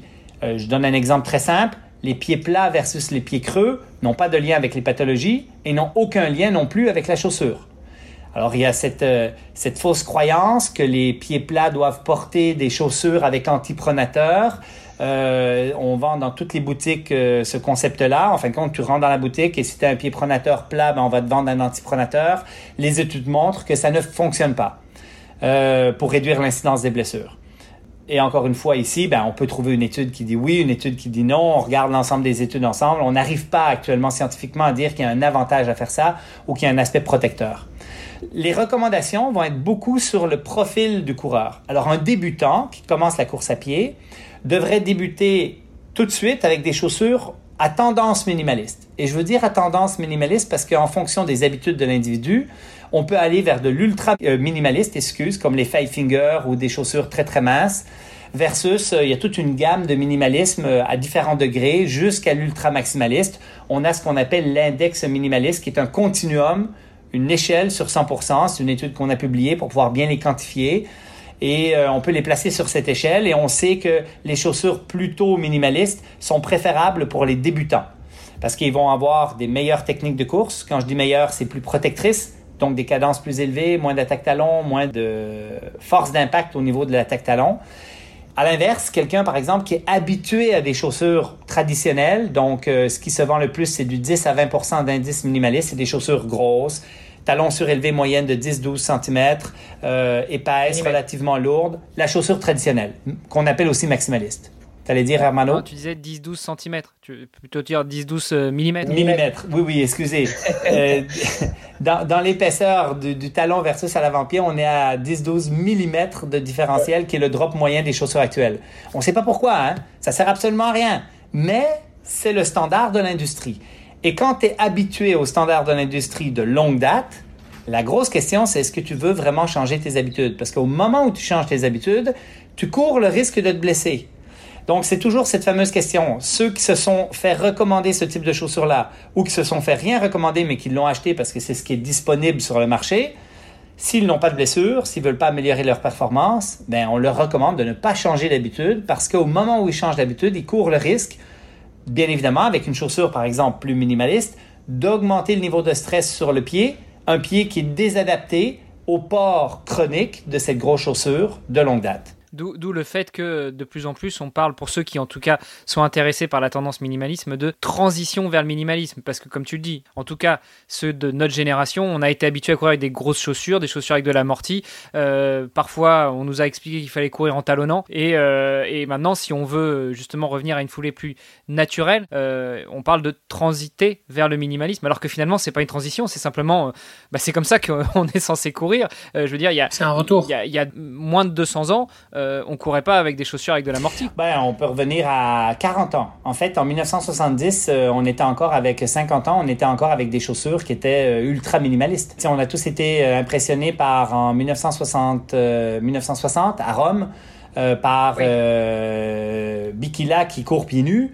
Mais quand tu regardes le 2, le 3 et le 4e, ils ont des chaussures avec des petites cuirettes super minimalistes qui ressemblent en épaisseur aux Five Finger de notre jour. Donc, euh, mais oui, effectivement, dans la mesure où on a des habitudes, bonnes ou mauvaises, soyons prudents dans les changements qu'on induit, que ce soit pour changer une technique de course, changer une chaussure, changer une, une alimentation et, ainsi de suite. Du coup, il y a, y a, un débat qui est quand même assez présent. Tu l'as mentionné tout à l'heure, euh, le livre Born to Run de, de McDougall. Est-ce que nous, en tant qu'êtres humains, on est fait pour courir? Est-ce que aujourd'hui, avec l'évolution, avec euh, l'habitude, avec les chaussures modernes, euh, est-ce que du coup on, s'est déshabitué? Est-ce que le corps humain est encore fait pour courir? Et est-ce qu'il est, est-ce qu'il est fait pour courir autant qu'avant? Est-ce qu'il y a eu un changement? Voilà, je, je, pense que c'est un débat qui, qui, est, qui est assez présent. Qu'est-ce que tu en penses? Ben, C'est un débat public, mais c'est pas un débat scientifique. Il n'y a pas de débat sur la question. En fait, on se désadapte à l'intérieur d'une vie. On n'est pas désadapté parce que nos grands-pères et euh, nos mères et nos grands-mères avaient des chaussures. On, a des cas cliniques nombreux de gens qui, à un moment donné, à un âge X, décident d'être pieds nus et ils vont pouvoir s'adapter à être pieds nus sans aucun problème. En fait, le, truc, c'est que n'importe qui qui a le désir de vivre pieds nus, et euh, parce qu'il y en a des fois qu'on se désire là, euh, qui leur pop dans la tête et qui disent ah moi j'aimerais ça faire un marathon pieds nus, euh, en fait, euh, en fonction des habitudes qu'ils ont dans le passé de chaussage, ils vont pouvoir s'adapter et le, temps de transition va prendre du temps s'ils ont des chaussures de longue date. Mais moi, je vais vous donner l'exemple de mon euh, petit-neveu. Moi, j'ai grandi au lac Saint-Jean sur une ferme. Et lui, pour on ne sait quelle raison, il n'aime pas porter des chaussures. Il n'est pas bien, il se sent coincé, alors il décide de ne pas porter de chaussures. Et là, tu as ses parents qui disent, mais il faudrait quand même mettre des chaussures et tout. Puis bon, ben finalement, euh, comme euh, le l'oncle Blaise dit, non, non, c'est bon d'être pieds nus, ben il le laisse aller pieds nus. Et là, finalement, le petit jeune, euh, ben il grandit pieds nus et il fait des crosses puis des trails pieds nus il est complètement adapté. On n'est pas désadapté dans notre génétique être pieds nus. On se désadapte, excusez, comme humain, à l'intérieur d'une vie, à toujours être en mode de protection avec des chaussures et ainsi de suite. Il n'y a pas de débat là-dessus. En fait, n'importe quelle personne qui a le désir d'être pieds nus pourrait être pieds nus sans aucun problème dans la mesure où il efface tranquillement ses mauvaises habitudes pour s'adapter à cette nouvelle vie. Mhm. Mais on en voit de plus en plus d'ailleurs des, des marathoniens pieds nus. Euh. Après, c'est, c'est un peu folklorique quand même actuellement. Toi, ceux qui, ceux qui courent pieds nus euh, des marathons, ou euh, je vais vous donner l'exemple, cet hiver, on a Karim qui a battu le record Guinness de course pieds nus, mais en hiver, sur la neige. Euh, sur un demi-marathon. Donc, on y a organisé un demi-marathon sur euh, un anneau de glace euh, au lac Beauport. Et puis, il a tourné en rond pour faire son demi-marathon en 1h36, je crois, à peu près. Mais lui, il a couru le demi complètement pieds nus. Et cet automne, il a fait un 100 km pieds nus dans les trails du lac Beauport, encore une fois, qui sont super techniques. Et on avait fait la, boucle de 5 km du trail la clinique du coureur et il l'a fait 20 fois et il est complètement adapté. Il a fini sa course, on a filmé ses pieds, il avait des pieds tout à fait neufs et normal parce que lui a pris l'habitude de courir pieds nus. C'était son désir, il se sent bien comme ça. Bon, euh, euh, je le fais pas, mais lui il le fait et, euh, c'est possible. Donc il n'y a pas vraiment de débat sur est-ce qu'on peut, est-ce qu'on peut pas. Le débat il est sur est-ce que socialement on accepte qu'il y en a qui sont pieds nus. Et si quelqu'un arrive au restaurant pieds nus, si quelqu'un arrive dans le supermarché pieds nus en France ou en Suisse ou au Canada, ah ben c'est un bizarre et c'est quelqu'un qui euh, qui socialement va avoir le regard de tous les autres euh, braqués sur lui. Ça fait partie de notre monde. Si vous allez en Nouvelle-Zélande, c'est beaucoup plus fréquent de voir des gens pieds nus un peu partout. J'ai introduit cet épisode en disant que les habitudes avaient la vie dure. Je voudrais te raconter une petite anecdote. Quand on a enregistré l'épisode de Nakan il y a quelques semaines déjà, je te disais que je venais d'avoir un quatrième enfant et tu me disais évite de lui mettre des chaussures. Mets-lui des chaussures le plus tard possible pour que justement il ne prenne pas de mauvaises habitudes. Alors j'ai toujours ça en tête. Je, pense que je vais aller chercher mon épouse parce qu'elle veut absolument lui mettre des chaussures. Elle dit il fait froid, il faut qu'il mette des chaussures. Donc redis-le nous s'il te plaît Blaise. Dis-nous qu'il ne faut pas mettre de chaussures trop tôt aux enfants. Alors il faut pas en mettre du tout. En fait, il n'y a aucun avantage à mettre des chaussures aux enfants si ce n'est que de les protéger des surfaces dangereuses et du froid. Et même là, c'est une fausse, euh, c'est une fausse sécurité parce qu'en fin de compte, l'enfant qui grandit pieds nus et qui porte jamais de chaussures, il va s'adapter aux surfaces dangereuses et au froid. Il va pouvoir courir sur les cailloux, il va pouvoir courir sur n'importe quoi, il va se faire un derme qui est beaucoup plus efficace et euh, en plus au niveau moteur, il va se développer beaucoup plus vite il y a une fausse croyance véhiculée par les professionnels de la santé, les podos, les podiatres, les kinés, les physios, qui ont été des gros promoteurs de ça, la petite bottine d'enfant qui monte un peu plus haut pour tenir les chevilles fragiles de ses enfants. Non seulement c'est de la foutaise, mais c'est clairement mauvais pour l'enfant dans son développement et c'est clairement préparer la prochaine génération de patients avec des problèmes de pied. Moi, je suis propriétaire de cliniques de physio. Hein. Les cliniques de physio vont être remplies de gens avec des problèmes de pied et ils sont déjà remplis avec des problèmes de pied de la génération, en fin de compte, qui euh, sont toujours en chaussures et qui sont jamais pieds nus. Bon, donc on l'a compris, marchons un, maximum pieds nus. Ah, avant, avant de clôturer l'épisode, je voulais juste revenir sur cette fameuse chaussure à semelle carbone. Parce qu'on a parlé de la mousse et du fait que la chaussure était plus légère, ce qui en soi est un avantage, parce qu'on retrouve quand même de l'amorti et de la légèreté, donc ça finalement c'est quand même pas mal. Est-ce que la semelle en carbone en tant que telle, est-ce parce que c'est ça qu'on met le plus en avant. Euh, est-ce que c'est vrai que euh, ça représente vraiment un avantage du point de vue de la performance? Et alors est-ce que ça a un impact au niveau euh, au niveau protection musculo-squelettique? Alors d'un point de vue protection musculo-squelettique si vous avez une problématique de pied du style un hallux rigidus, de l'arthrose au niveau de l'articulation au niveau de la métatarsophalangienne, le gros orteil. Les plaques de carbone peuvent être très intéressantes pour limiter l'extension de l'orteil et protéger cette structure-là d'un point de vue thérapeutique. Mais d'un point de vue prévention, c'est pas une bonne idée parce que si on limite le mouvement, ben on va avoir tendance à ne pas utiliser ces mouvements-là et ces mouvements-là sont importants pour garder une santé articulaire optimale. Si on le prend d'un point de vue performance, la littérature scientifique présentement n'est absolument pas claire sur le fait que les plaques de carbone pourraient améliorer les performances. Les mêmes qu'ont fait les ASIC, euh, les hum, Nike Vaporfly 4%, l'équipe de Hook, Hammer et euh, Cram, ont fait une étude, entre autres, pour essayer de valider, voir c'est quoi l'apport de la plaque de carbone versus le foam sur la performance et conclut que la plaque de carbone n'est probablement pas l'élément d'amélioration de la performance. Et il y a d'autres études qui semblent montrer que les plaques de carbone ne sont pas l'élément qui améliore la performance avec ces chaussures-là. Si amélioration il y a. Alors, leur focus est de dire c'est probablement beaucoup plus la mousse euh, de la chaussure qui, euh, qui améliore ces choses-là. En fait, il faut savoir que quand on a une chaussure avec de la mousse, on a une perte énergétique. Et ces fameuses nouvelles mousses euh, ont une perte énergétique moins importante que les anciennes mousses. Mais il y a une perte énergétique quand même. La perte énergétique va être tout simplement moins grande si on n'a pas de mousse. Si on est directement au sol, on est par exemple pieds nus. La seule chose, c'est que les études montrent que quand on met un peu d'amorti dans la chaussure, en fin de compte, euh, pour le caucasien étudié, habitué aux chaussures, on améliore les performances avec un peu de mousse. ces études-là datent déjà de 1983. Donc, euh, il y a déjà longtemps qu'on sait qu'un petit peu d'amorti pourrait être un aspect de performance par le fait peut-être que le pied a moins à travailler pour amortir par lui-même, puis il peut euh, être un peu plus lazy peut-être, ce qui pourrait peut-être expliquer en partie cette partie-là. Mais là, on est parti dans les mousses. En fin de compte, il y avait une étude de Roy en 2009 qui montrait que trop d'amorti, tu avais plus de pertes énergétiques. Pas du tout d'amorti, tu avais euh, euh, un coût énergétique aussi augmenté peut-être par le travail supplémentaire du pied. Donc, il y avait un juste milieu. Mais là, avec les nouvelles chaussures, on n'est plus trop dans le juste milieu, on est dans le plus d'amorti possible. Donc, euh, il y a une grosse interrogation si on a vraiment les chaussures optimales actuellement, d'un point de vue scientifique. D'un point de vue terrain, on voit des records du monde on est, on est actuellement dans la période où euh, les athlètes ne se sont jamais aussi bien entraînés, d'avoir la paix et d'être en COVID. Moi, je pense que ça a vraiment une influence. Il y a vraiment des athlètes qui ont amélioré leur performance, euh, euh, rien à voir avec la chaussure, parce qu'ils ont eu plus de temps pour s'entraîner, parce qu'ils ont fait moins de compétition, parce qu'ils ont pu faire une préparation plus adéquate. moi, je pense que c'est une certaine influence. depuis deux ans, trois ans, il y a un engouement aussi sur la course de route qui a été en, plus importante encore qu'il l'était dans le passé. Il faut savoir que, par exemple, Kipchoge a quand même s'est entraîné deux ans avec cette fameuse nouvelle chaussure Nike, avec le nouveau foam, avant de pouvoir rebattre son propre record du monde. Et euh, donc, la grosse question, c'est est-ce que ces chaussures-là améliorent vraiment la performance? Ce qu'on note dans les études actuellement, c'est qu'on a une amélioration qui est, on va dire, 1% à peu près d'amélioration de, performance, ce qui est quand même considérable.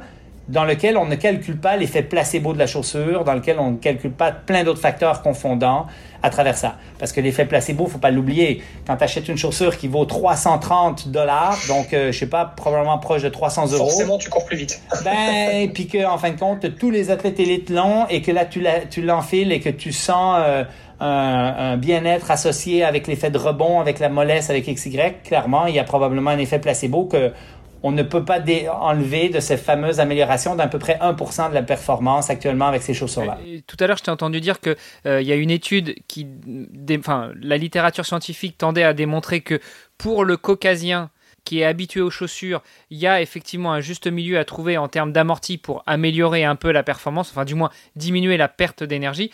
Mais est-ce que ce genre d'étude a été fait aussi sur euh, des gens qui sont pas forcément habitués aux chaussures? Je veux dire des Africains, des Néo-Zélandais, des gens qui sont plus habitués à marcher pieds nus Non, justement pas. Et c'est ça le truc, c'est que quand tu, mets euh, un embout d'oxygène pour calculer la consommation d'oxygène, tu les fais courir sur un tapis. Et ta cohorte de population, ben, c'est tous les Français caucasiens, blancs, qui portent des chaussures depuis qu'ils sont tout jeunes, qui sont complètement adaptés à avoir de l'amorti, un poids dans les pieds et ainsi de suite. Tu les mets sur le tapis et tu les évalues. C'est sûr que tes résultats vont être des résultats pour ce type de population-là. Donc, si on découvre qu'un peu d'amorti, c'est effectivement préférable que du pied nu complet pour la performance, ben ça m'étonne pas du tout, parce que ces gens-là sont complètement adaptés à avoir de l'amorti. La, la, la question, c'est euh, est-ce que si tu les entraînes d'une manière X ou si tu prends différentes populations, est-ce qu'il y a quelque chose qui est encore mieux que de l'amorti? Est-ce que pas d'amorti du tout serait plus performant? Parce que là, ton poids, il n'est pas à 180 grammes, il est à zéro. Et on n'a pas de science sur le sujet, on ne le sait pas. Donc, nos recommandations sont aussi pour ces gens-là, ces caucasiens habitués aux chaussures. Donc, euh, nous, on va recommander, par exemple, pour la performance, d'avoir un, certain degré d'amorti parce que les études montrent que pour ces populations-là, c'est quand même préférable. Mais ta question est très bonne, Hermano. Merci. bon, on a explosé le record en termes de temps. Voilà, donc, euh, euh, je pense qu'on va en rester là pour l'épisode d'aujourd'hui. Désolé, mais en même temps, c'est des sujets qui sont tellement passionnants et voilà, on pouvait pas. on pouvait pas passer à on côté. On pouvait pas ne pas aborder tout ça. Hier, on a explosé tous les compteurs. On a presque fait deux épisodes, voire même trois en un. Euh, mais malgré tout, on n'a pas encore beaucoup parlé de la clinique du coureur. Blaise, j'aimerais savoir un petit peu déjà ce que vous mettez comme outil à disposition du grand public. Tu nous as parlé de l'indice de minimalisme. Qu'est-ce que vous faites autour de cet indice de minimalisme à la clinique du coureur? Alors, l'indice minimaliste est né d'une publication scientifique où on a questionné 42 experts à travers le monde pour faire une définition claire de ce qu'est le minimalisme versus le maximaliste et comment on peut classer les chaussures. Parce que euh, si tu, comme professionnel, tu fais une prescription en écrivant chaussures minimalistes et que la personne se présente dans une boutique pour avoir une chaussure minimaliste, il peut ressortir avec une OK qui a 4 mm de drop. Donc, on avait un petit problème de définition. Euh, alors, on a, on a figé tout ça dans un, consensus d'experts international, 42 experts, 15 pays, euh, les, les 5 continents. Euh, et en fin de compte, euh, et cet indice minimaliste-là, ben moi, comme professionnel, elle est, précieuse parce que je prescris mes chaussures en fonction de l'indice minimaliste qui est le meilleur indice pour savoir quel tissu je vais stresser. Est-ce que je vais stresser davantage un pied versus un genou, une hanche, un dos? Est-ce que euh, quelles sont aussi les caractéristiques à l'intérieur de l'indice minimaliste, en fin de compte, que je vais parfois sélectionner de façon plus précise. Exemple, pour la performance, je vais dire une chaussure légère, et ainsi de suite, parce que l'indice minimaliste, c'est cinq critères qui sont le drop, l'élévation au talon, le stack, c'est l'épaisseur de façon générale de la semelle, les technologies de contrôle de la pronation, la flexibilité et euh, le poids, qui est le, critère numéro 5. Donc voilà, donc c'est un outil en fin de compte beaucoup pour les professionnels de la santé, mais le coureur averti qui veut euh, se positionner puis savoir, ben sur le site il peut euh, il, peut aller rechercher les chaussures avec les indices minimalistes. Euh, on en a plus de 2500 répertoriés et, et voilà. C'est assez, assez génial d'ailleurs comme outil. Je, je l'utilise systématiquement dès que dès que je veux tester des, des nouvelles chaussures, que ce soit en en sur piste ou, ou en running normal. Et, et effectivement, ce qui est intéressant, c'est qu'on peut voir directement on peut choisir le pourcentage de minimalisme qu'on veut et puis avoir le, le, choix de chaussures. Et moi, je trouve que ça, c'est quand même vachement utile parce que c'est vrai que finalement, euh, pour la plupart des gens, ça va être difficile de, de, de mesurer par soi-même l'indice euh, de, de, minimalisme, même si c'est expliqué sur le site. Euh, au moins là, là, c'est fait directement. Par vous et je pense que c'est aussi ouvert à d'autres. Il y a, d'autres institutions aussi qui peuvent proposer des nouvelles chaussures. Si je me trompe pas, c'est ça? Oui, ben en fait, le truc c'est que l'indice minimaliste c'est un consensus d'experts international. Nous, on est les auteurs et les promoteurs de cet indice-là initialement, mais l'objectif c'est que le plus de monde en utilise. Donc, il y a même des boutiques en France qui indiquent l'indice minimaliste sur leurs chaussures. Donc, quand tu rentres dans la boutique, en fin de compte, c'est facile de trouver l'indice minimaliste correspondant. Et euh, je veux préciser, un indice minimaliste de 100%, c'est parce que la chaussure est plus minimaliste. C'est pas parce qu'elle est meilleure, c'est parce qu'elle est plus minimaliste. Et euh, moi, ça m'arrive pour des conditions particulières de dire je voudrais une chaussure avec un indice minimaliste de 30 euh, à 50% parce que j'ai envie d'avoir de l'amorti, de l'absorption, parce que j'ai une condition pied qu'il faut que je protège et ainsi de suite. Donc, c'est un, c'est un indice qui nous aide à prescrire, à recommander des chaussures, à faire des choix plus éclairés, sans nécessairement que ce soit un indice qui nous dit si c'est mieux ou si c'est moins bien. Et, même une chaussure 100% euh, minimaliste ne, sera pas aussi minimaliste qu'un pied nu finalement. Alors une chaussure reste une chaussure. Et euh, c'est sûr que si jamais vous voulez vraiment euh, développer des comportements de modération d'impact super efficaces, le mieux est, reste le pied nu sur des surfaces fermes en plus et non pas sur du sable ou du terrain de foot, ou, mais vraiment sur du bitume pour développer ces bons comportements-là. Donc effectivement, il y a encore un, un espace, une distance entre la, plus, la chaussure la plus minimaliste et le vrai pied nu. C'est d'ailleurs quelque chose qui doit se faire de manière très progressive. Moi, en général, ce que je fais, je cours pas pieds nus euh, de manière générale. C'est vrai que bon, j'ai des chaussures moi même si j'ai tendance à aller vers quelque chose de, de, de plus en plus minimaliste. Mais euh, dès que je peux, après mes entraînements, pour ma pour mon, mon, retour au calme, en général, j'ai tendance à enlever mes chaussures et, euh, et terminer euh, les, les 10, 15, 20 dernières minutes euh, pieds nus dès, dès, que je peux. Et je pense que c'est une excellente idée. Et quand les athlètes l'intègrent de façon systématique dans l'entraînement, je le recommande souvent au début de l'entraînement, plutôt qu'à la fin dans le cool-down. Donc, euh, en fait, les pieds sont un peu moins, moins moites, un petit peu plus euh, tolérants. Et en fin de compte, on intègre immédiatement des comportements de modération d'impact plus efficaces. Et quand on enfile les chaussures, on garde une certaine mémoire de ces quelques minutes passées pieds nus à courir un petit peu plus efficacement.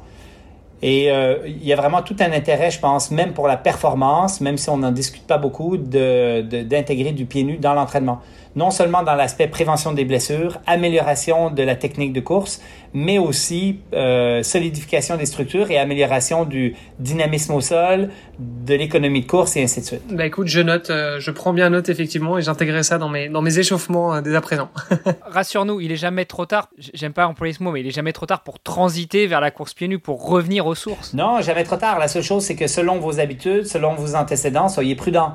Donc moi, dans mes à mes patients, le conseil, c'est une minute de plus par entraînement. Et euh, souvent, c'est maximum deux minutes totales de plus par semaine. Donc, si le mardi et le jeudi, tu es sur la piste à faire euh, tes intervalles et tu vas intégrer un peu de pieds nus parce que c'est facile pour toi, euh, ben, la première fois, tu fais une minute, la deuxième, tu fais deux minutes. Et puis, la semaine suivante, tu pourras faire du 3 et du 4. donc, on, est, on est très prudent dans l'intégration du pied nu et des chaussures minimalistes pour s'assurer que l'individu, en fin de compte, qui fait cette transition, ne se blesse pas parce qu'elle est à risque par les habitudes qu'elle a depuis de longue date de s'être déconditionné par le port chronique de chaussures maximalistes. Une question par rapport aux actions que vous menez aussi avec la clinique du coureur. Est-ce que vous faites de la prévention, enfin plutôt du lobbying auprès des différentes fédérations nationales ou internationales de course à pied, de triathlon ou autres, pour justement autoriser les courses pieds nus? Parce qu'en triathlon, par exemple, euh, suivant les fédérations nationales, il n'est pas toujours autorisé de faire des courses pieds nus. Euh, on est obligé de porter des chaussures. Alors, euh, que ce soit un maillot, le, le, torse nu, ça, je pense que ça tombe sous le sens. Mais, mais en course à pied, qu'est-ce qui pourrait nous interdire de courir pieds nus finalement? Ça nous ferait gagner du temps aussi en transition.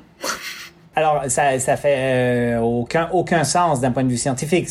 On organise une course de trail. Alors, dans le, site web de la course de trail, on écrit euh, si vous désirez courir pieds nus, à vos risques et périls, vous pouvez le faire comme vous voulez. Et si vous voulez courir avec des hauts cas, à vos risques et périls, vous pouvez le faire aussi si vous voulez. C'est un choix extrêmement personnel. Euh, et c'est complètement ridicule qu'une fédération statue là-dessus avec l'idée probablement qu'il y a un risque relatif par rapport aux blessures, parce que c'est probablement de ça qu'elle veut se protéger. Euh, et, il faut savoir que ceux qui décident de courir pieds nus, habituellement, c'est en toute connaissance de cause, et c'est parce que justement, ils ont pris des habitudes et ils ont l'habitude de courir pieds nus. Alors, de souvenir, c'est euh, euh, le, votre triathlète super fort qui, qui, qui a viré trail, là, qui vient de l'île de la Réunion.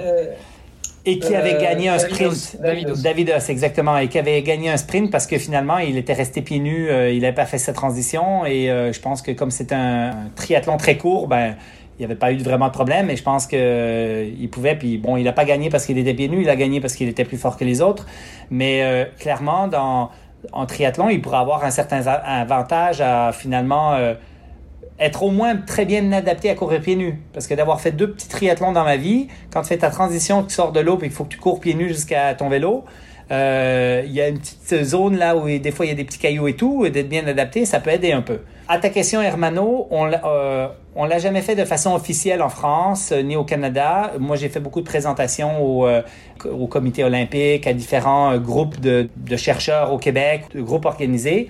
Mais c'est en Espagne où nos Espagnols, représentant la Clínica del Corredor, qui est le versant clinique du coureur en Espagne, eux ont fait des représentations auprès de la Fédération d'athlétisme parce que justement ils avaient interdit le pied nu à des coureurs de trail. Et après les représentations finalement ils ont ouvert en disant oui ok c'est correct et en leur apportant de la science et ainsi de suite. Donc c'est peut-être un travail qu'on devrait faire s'il y a des fédérations en fin de compte qui sont euh, contre le pied nu parce que ça fait aucun sens d'un point de vue scientifique. Effectivement la, seule chose qu'ils peuvent mettre en avant c'est la prévention des blessures pour éviter d'être tenu responsable s'il y a un bout de verre un caillou quelque chose et que la personne se blesse. Après comme tu l'as dit euh, quand on se décide à courir pieds nus on le fait en connaissance de cause normalement, d'autant plus quand on est euh, un triathlète professionnel, si on parle des triathlètes professionnels. Exact. Je voudrais qu'on parle un petit peu justement sur le, business model de la clinique du coureur. Comment est-ce que vous réussissez à survivre? Est-ce que c'est une organisation sans but lucratif? Est-ce que euh, au contraire c'est une société avec un but lucratif? Est-ce que vous vendez des prestations aux professionnels, aux particuliers? Comment ça fonctionne? Si tu veux en parler, bien entendu. Alors, je, moi, je suis très très à l'aise de parler de business. C'est en France normalement que ça vous donne la nausée quand on, on nomme ce nom-là. Euh, nous, au Québec, parler de business, parler d'entrepreneuriat, euh, ça nous fait toujours plaisir, donc c'est vraiment pas un problème. Alors, il y a différentes entités. Il y a la clinique du coureur international.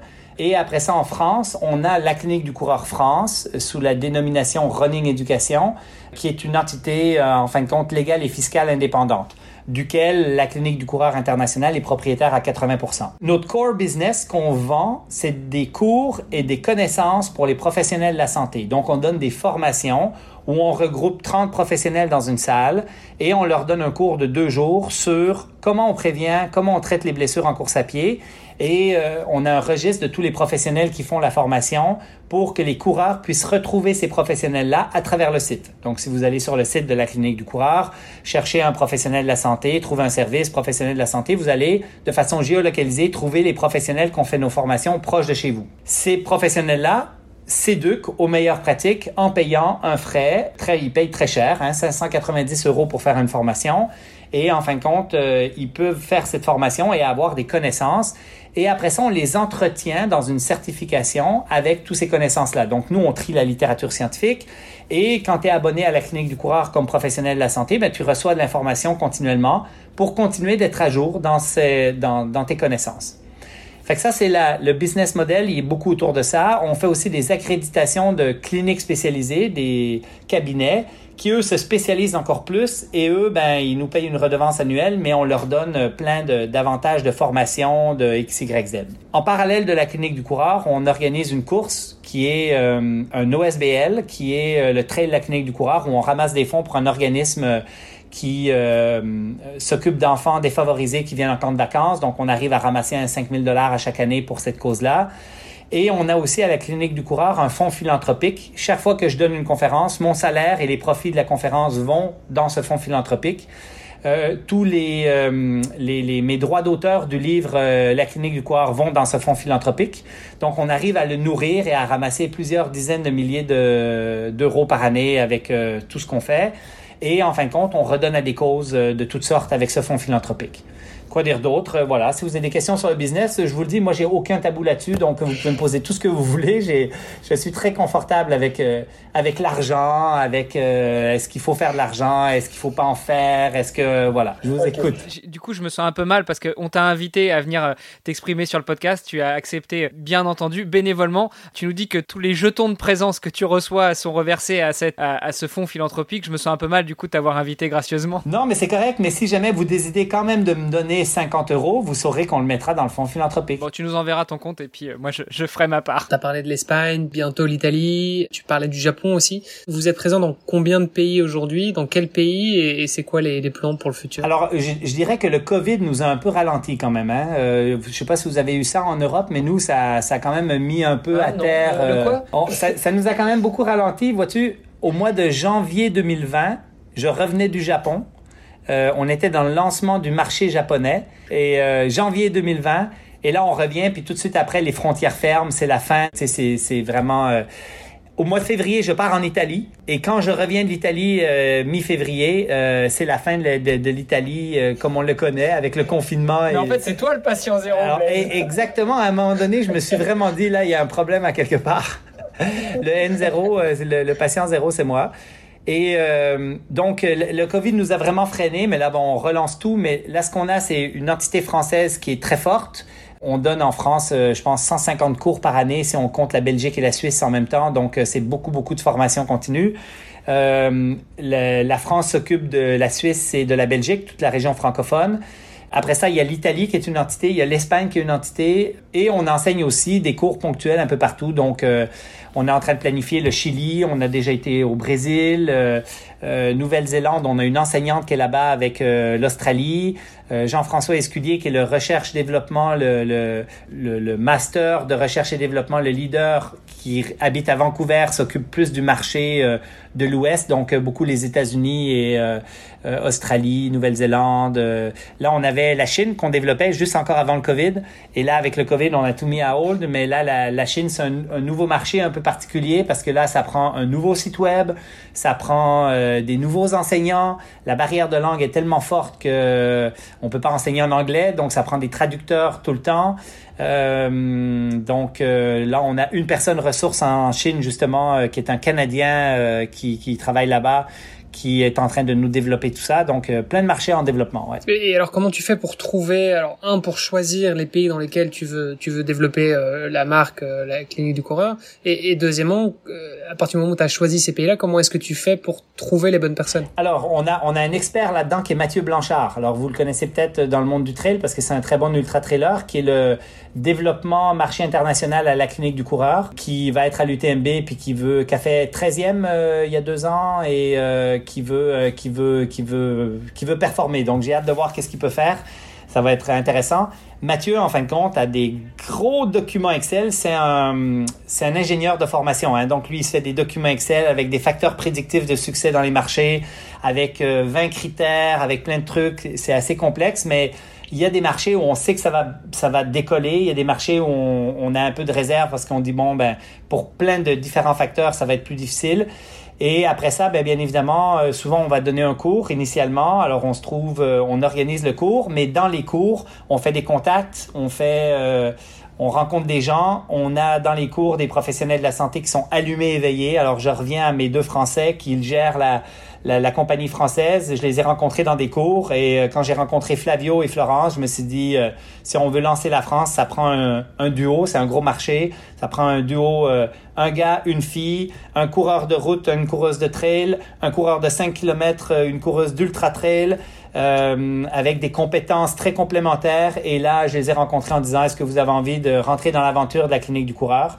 Et il faut savoir que la clinique du coureur, c'est une entreprise affranchie, sans hiérarchie, sans euh, très collaborative. On travaille en cellule, donc euh, quand on lance euh, la, la, la, France, ben on est tous à égalité et et ben on lance ce marché-là avec des passionnés qui ont envie de s'investir. On sait un jour qu'on va faire des sous puis qu'on va pouvoir se payer adéquatement, mais au début, on se lance toujours dans une aventure par passion d'abord et, avant tout. Et c'est ça, je pense, qui fait la richesse de la clinique du coureur, c'est que dans tout ce qu'on a fait, là, l'Italie est en train de se développer en accéléré. Ben, c'est des passionnés locaux qui sont en train de monter l'Italie parce que si euh, on y allait purement d'un point de vue business comme on fait du business, ben ça marcherait probablement pas. Là, tu nous as donné euh, quelques noms de pays où vous êtes présents. Est-ce que vous êtes aussi présent sur le continent africain? Parce qu'on pourra dire ce qu'on veut, mais souvent en tête de course, euh, on retrouve pas beaucoup de ces fameux caucasiens blancs adaptés à porter des chaussures dont tu parlais, et, bien loin de moi les, les clichés. Est-ce que vous vous développez aussi sur le continent africain ou sur d'autres continents, sur dans d'autres pays dits en voie de développement? C'est peut-être la région qui en a le moins besoin finalement. ben, exactement. Ils ont pas besoin nos conseils de bonnes techniques de course et de, de pas de chaussures, ils ont des souvent pas trop de chaussures et des bonnes techniques de course. On a été en Afrique du Sud euh, enseigner. Euh, si le Covid n'avait pas existé, on serait allé faire l'expérience 3.0, la clinique du coureur au Kenya. Et c'est toujours dans les plans, donc on est en conception là-dessus parce que dans le business model, je vous ai pas dit tout à l'heure, mais on donne des cours en présentiel dans les pays, mais après ça, il y a les cours avancés qui sont 10 jours au Québec.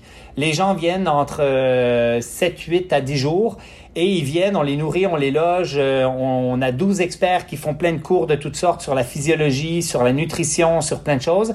Et c'est vraiment euh, une semaine complète d'activités, de, formation et ainsi de suite. Ça, c'est le 2.0. On fait quatre groupes de Français à chaque année avec ça, donc des professionnels de la santé qui peuvent venir faire cette formation-là quand ils ont fait les prérequis du 1.0 en France, en Suisse, en Belgique, ailleurs.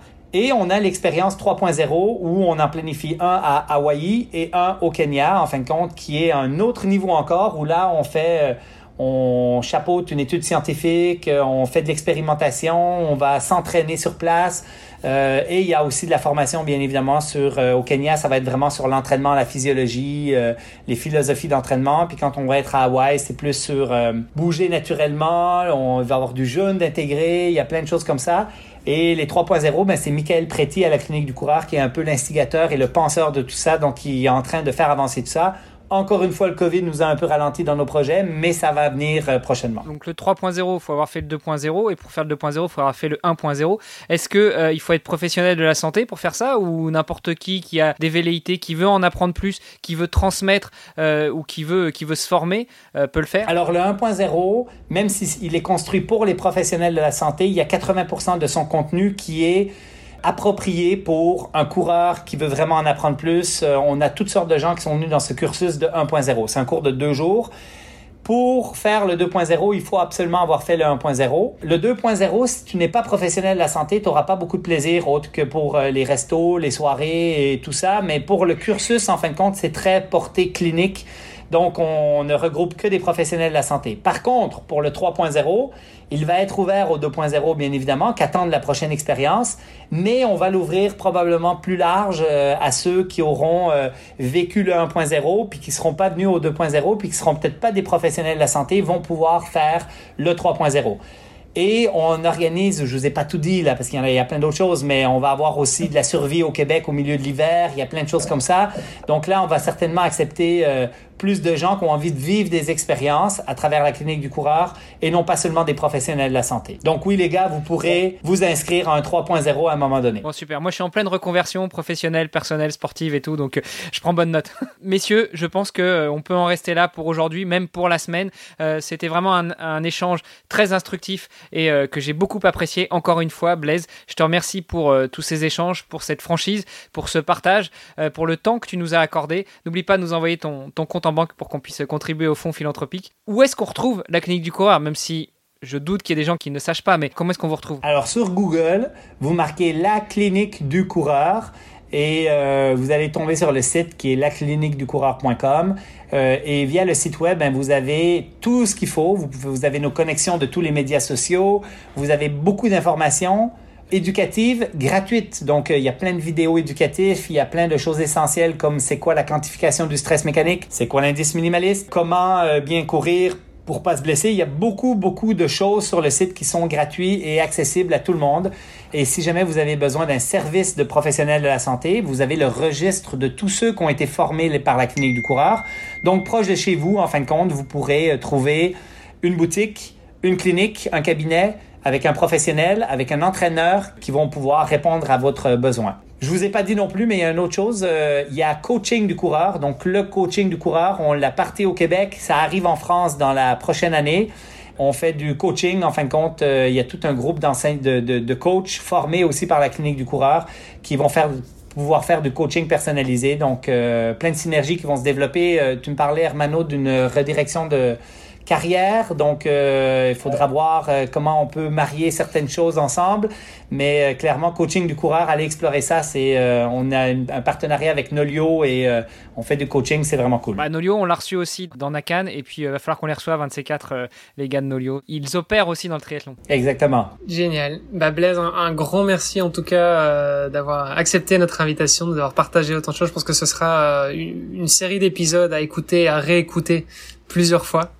Euh, c'était très riche en, en, informations. Comme ton livre à mettre sur, sur sa table de chevet. Exactement. Mais pour, pour le coup, c'est pas une blague. Hein. Il est vraiment sur ma table de chevet. Super. Bah, merci beaucoup à tous les deux. Olivier, bon week-end. Euh, on se retrouve euh, la semaine prochaine. Et puis Blaise, bah, j'espère que on se retrouve très bientôt. On reste en contact. Et puis de toute façon, dès qu'on aura des questions dans le podcast sur la course à pied ou autre, eh bien, euh, je sais qu'on aura une oreille attentive avec. Exact. Puis dans les, les, deux semaines qui précèdent l'UTMB, je suis à Chamonix. On enseigne, on va dans la montagne, on se fait nos réunions avec toute l'équipe euh, italienne, belge, espagnole, française.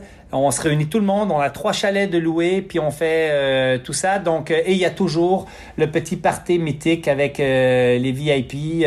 donc, vous êtes invité à Chamonix pour venir nous rejoindre. Vous avez mes coordonnées, mes numéros, donc vous m'appellerez. On ira marcher et courir dans la montagne. Ça marche. Super. Écoute, je note. Salut Blaise. Merci beaucoup Blaise. À très bientôt. Ciao guys. Salut Blaise. Ciao. Merci d'avoir écouté cet épisode jusqu'au bout. N'oubliez pas de rejoindre notre groupe Facebook pour discuter avec les invités, commenter et poser vos questions. Et Olivier et moi, nous vous répondrons dans un prochain épisode. À la semaine prochaine. Salut les sportifs.